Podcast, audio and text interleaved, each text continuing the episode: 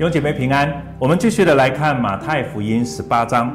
我们今天要从第十五节一直看到第三十五节，经文比较长，但是我们一样把经文念过一次，然后我们来一一起来思想这一段经文当中的信息。第十五节：倘若你的弟兄得罪你，你就去，趁着只有他和你在一处的时候，指出他的错来。他若听你，你便得了你的弟兄。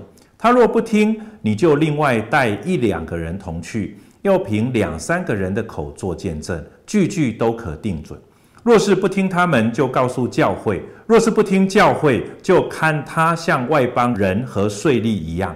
我实在告诉你们，凡你们在地上所捆绑的，在天上也要捆绑；凡你们在地上所释放的，在天上也要释放。我又告诉你们。若是你们中间有两三个人在地上同心合意的求什么事，我在天上的父必为他们成全。因为无论在哪里有两三个人奉我的名聚会，那里就有我在他们中间。那时，彼得进前来对耶稣说：“主啊，我的弟兄得罪我，我当饶恕他几次呢？到七次可以吗？”耶稣说：“我对你说，不是到七次，乃是到七十个七次。”天国好像一个王要和他仆人算账，才算的时候，有人带着一个欠一千万银子的来，因为他没有什么偿还之物。主人吩咐他和妻子儿女，并一切所有都卖了偿还。那仆人就俯伏拜他说：“主啊，宽容我，将来我都要还清。”那仆人的主人就动了慈心，把他释放了，并且免了他的债。那仆人出来遇见他的一个同伴欠他十两银子。便揪着掐住他的喉咙说：“你把所欠的还我。”他的同伴就俯伏央求他说：“宽容我吧，将来我必还清。”他不肯进去，把他下在监里，等他还了所欠的债。众同伴看见他所做的事，就甚忧愁，去把这事都告诉了主人。于是主人叫了他来，对他说：“你这恶奴才，你央求我，我就把你所欠的都免了。”你不应当体恤你的同伴，像我体恤你吗？主人就大怒，把他交给掌刑的，等他还清了所欠的债。你们个人若不从心里饶恕你的弟兄，我天父也要这样待你们了。今天我们要从这一段经文当中十五到三十五节来思想一个主题，叫做“当饶恕几次”。有一次，在一个电视节目上。特别有在谈有关于在职场的一些人跟人之间的关系，不论是上司对下属，或者是同事之间的一些的相处。然后他就整理出几种的模式。我在说，这不单单只是在职场，在我们也许呃，可能我们的邻舍，我们的平常的呃学校当中同同学的关系，其实我就发现也是同样的三种模式在重复着呃呃这一些这样子的一个呃发生的一个情况。他是这样子讲，他说，当我们很多时候人面对冲突的时候，我们大约会有三种处理的一种方式。好，第一种呢。就是忍气吞声的弱者，就是当我们遇见冲突的时候，很多时候其实不见得是对错，就是很多时候当我们是吃亏的那一方，我们我们就会去断定他有一定会有一方，他就是好像就是愿意。接下哈那个那样子的一个别人的怒气或者别人不公平的一个对待，很多时候在这个职场当中，我们把这样的人都称为弱者，就是他愿意承受这一些呃别人的气、别人的高涨的气焰，甚至承受这些错，我们都会把他当成弱者。另外呢，就是你就会发现相反的呢，有一种就是什么，立刻反击哈，就是。你怎么样对我，我就怎么样对你，我立刻反击，不留余地哈。我们把它称为为强者，就是这样的人，他从来不示弱的哈。你怎么样对我，我不但怎么样回报你，我还要再加上利息，我一定要回报你哈。就是在我们的人跟人之间关系也有这样子的一个情况。那你说，那在这两者之间有没有第三种呢？有，有第三种呢？他会在当时的一个对抗当中，一个关系，一个冲突当中，他会忍下来。可是忍下来并不代表，因为如果你忍下来不做任何的回应，就感觉好像是弱者。可是这个人他会伺机的找一个机会，然后呢，好像那个强者一样，来更多的来报复你哈，报答你哈。这种我们称他为智者。我想在我们人跟人之间的冲突关系当中，我不晓得对你来讲你是哪一种，你是弱者，你是强者，还是你是智者？在这一段经文当中，也在谈一个有关于人跟人之间的关系，或者是一个冲突的问题。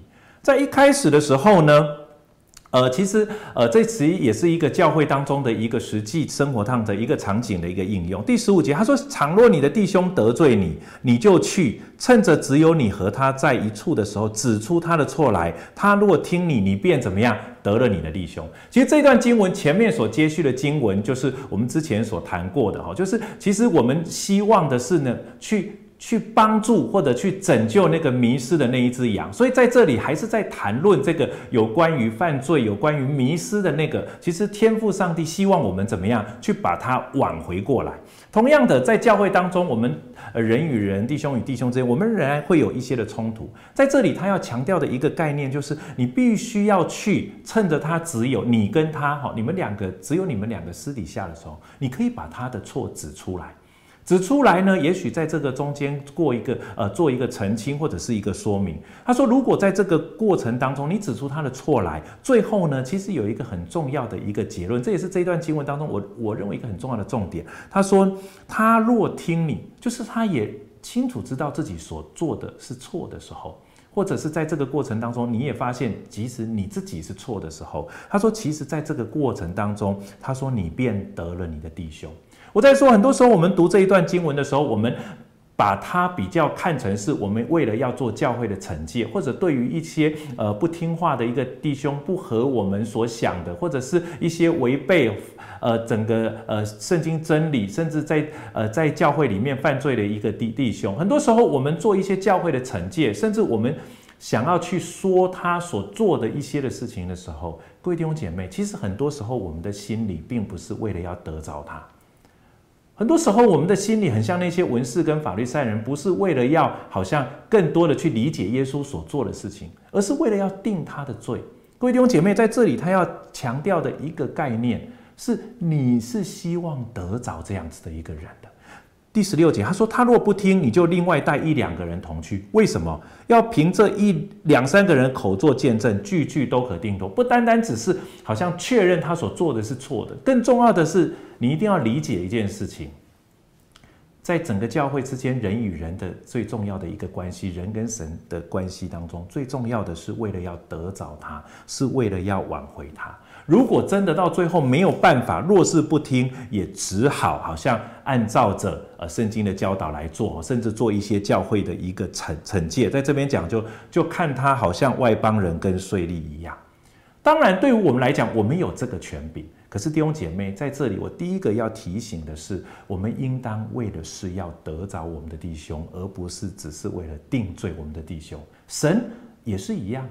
耶稣基督来不是只是为了要审判我们，耶稣基督来是为了要让我们得生命，不是只是为了要定我们的罪而已。他是希望我们可以得生命。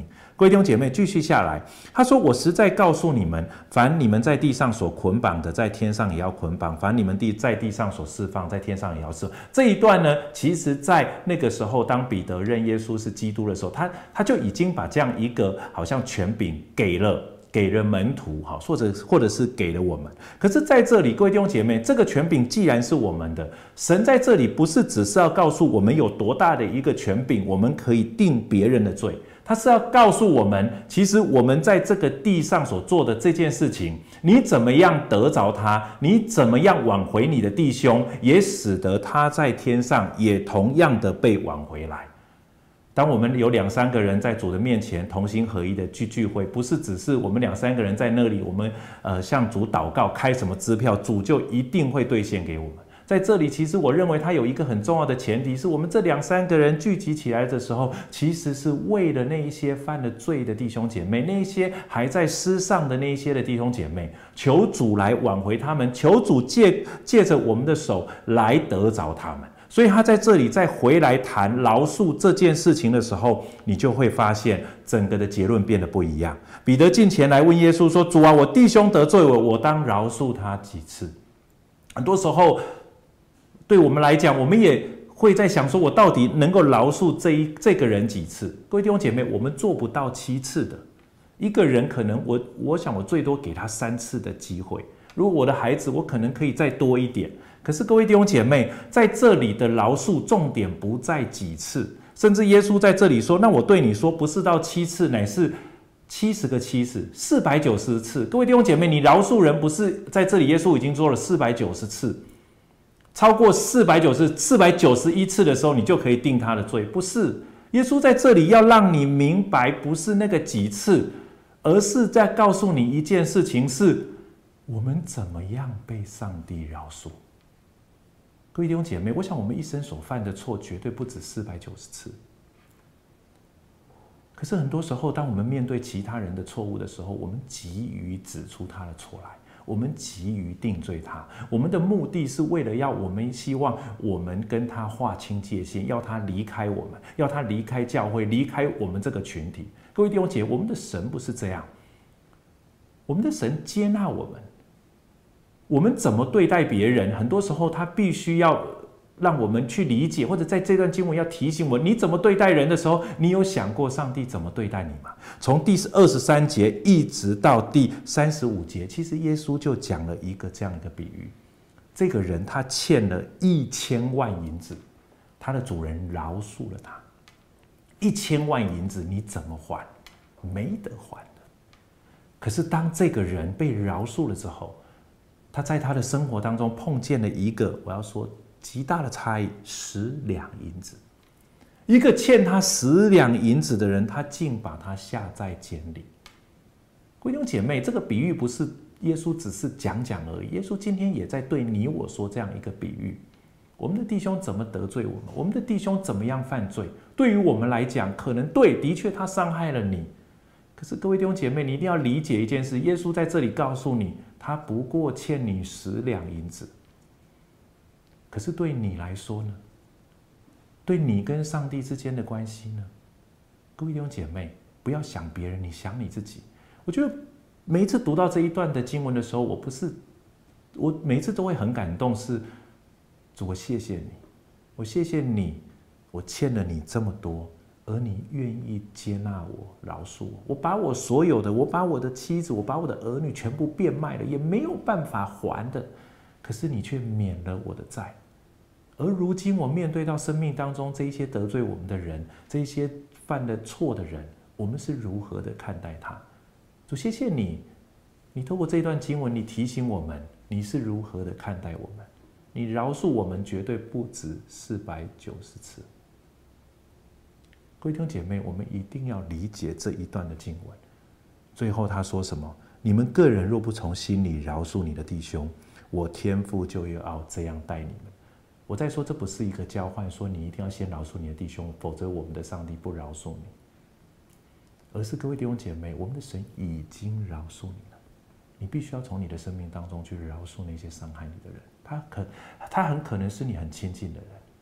可是我再次透过这段经文，我觉得神要帮助我们，因着我们被饶恕，求他给我们的力量，求他给我们恩典，去饶恕那些生命当中伤害我们的人。我再说不是一下就可以做得到的，可是求主帮助我们。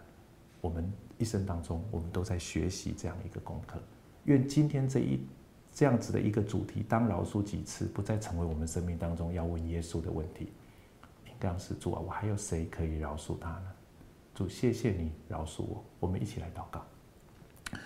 主，谢谢你，让我们在今天的这一段经文当中，我们再次思想：主，我们是被你饶恕的人。主，我们从你那里得到如此大饶恕的恩典。主，在生命当中，孩子知道我们仍然有一些亏负我们的人，他伤害我们的人。我们一时一时之间，主，我们没有办法平复，但是求你给我们力量。我们知道。主，你给我们爱，你给我们饶恕，也把这样一个饶恕，让我们可以来真实的饶恕在生命当中伤害我们的那些人。谢谢你把这段话语赏赐给我们，也求你给我们力量，成为一个饶恕人的人。我们这样感谢祷告，奉耶稣基督的名，阿门。